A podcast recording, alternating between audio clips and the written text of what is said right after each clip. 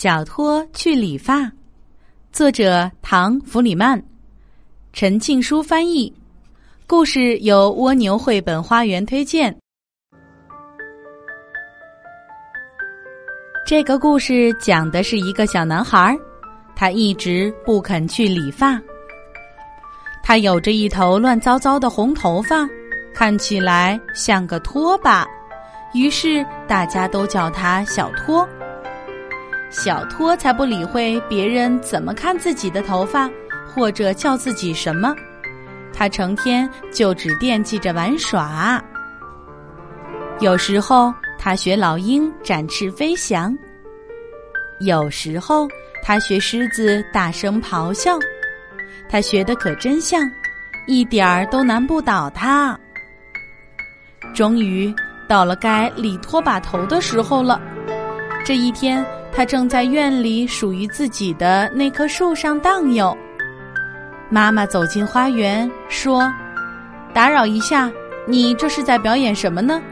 人猿泰山？”“不，妈妈，我可不是泰山。”小托说，“我来自火星，正在各个星球上到处参观呢。”“好吧，火星人先生，请问您今天能不能计划在地球着陆一次？”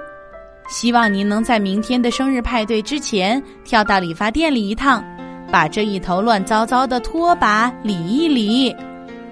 小托一听见“生日派对”几个字，立刻探出两只脚，再伸直胳膊，从树上跳了下来。好孩子，给你钱。妈妈说：“我给理发店的巴巴罗利先生打过电话了，他说四点整准时等你去。”现在刚过三点半，快点儿连跑带跳赶过去吧。小托把钱装进口袋，箭一般的朝院外的空地冲了出去。可是刚转过街角，他就放慢了脚步。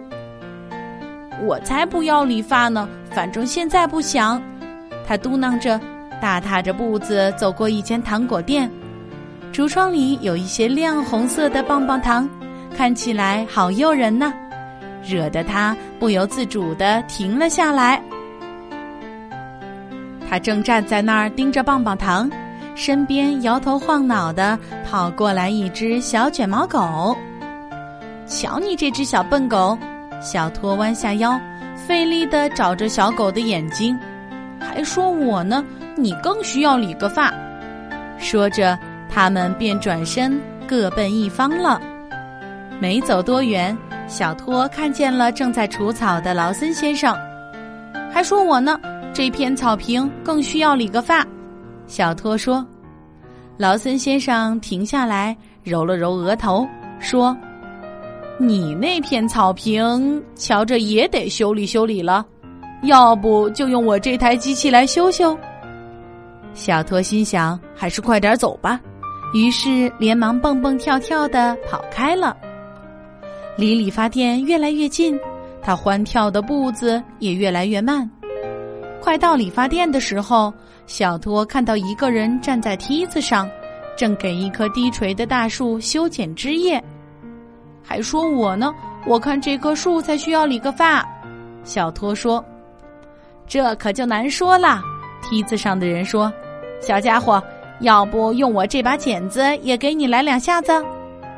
听到这里，小托赶紧跳开了。终于，他来到了理发店。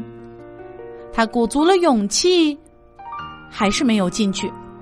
他决定躲到隔壁的杂货店，再好好想一想。他躲到一只大木桶后面，桶里插满了扫帚、毛刷和漂亮的大红拖把。不一会儿，有一位忘了戴眼镜的女士走进店里。告诉店员自己想买一只拖把打扫厨房。对了，先生，我要你们店里最最结实、最最蓬松、最最松软的拖把。他一边说着，一边把桶里的拖把一只一只抽出来抖了抖。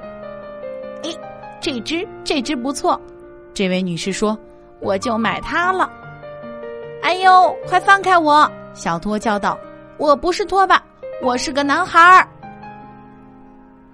那位女士可不肯放手，小托好不容易才跑到门外，一头冲进了巴巴罗利先生的理发店。我还以为你忘了呢，圆滚滚的巴巴罗利先生说：“时间刚刚好，正好四点。”小托一个箭步跳上了理发椅，决定好好理个发。求求你了，巴巴罗利先生，让我别再像一个拖把头了。小托恳求道：“我可不想给人家拿去厨房里拖地。”不一会儿，巴巴罗利先生咔嚓咔嚓的动起手来，他这儿修修，那儿剪剪。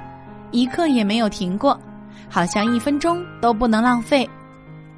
最后，他终于停下了剪刀，举起一面镜子。好了，小家伙，瞧瞧这是谁呀？是我是我，没有拖把头的我万岁！椅子上的小男孩说：“他跳下椅子，把钱交给巴巴罗利先生，像鸟儿一样轻快的飞了出去。”这个以前一直被大家喊作小托的孩子，蹦蹦跳跳的走在回家的路上。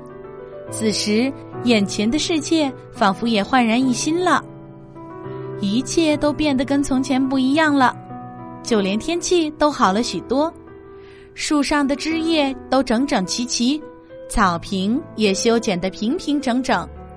快看，连小卷毛狗都修剪过了。第二天的生日派对上。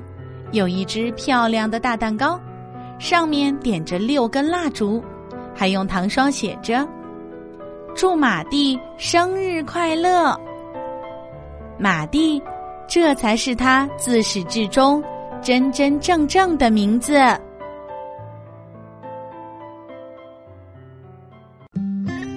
天的故事由丸子妈妈讲述。如果你喜欢，欢迎添加丸子妈妈的公众微信号。丸子妈妈讲故事，宝贝儿，我们该睡觉了。天上挂着小星星，耳边的陪伴最温馨。闭上眼，想象着自己住在美丽的童话丸子妈妈讲故事。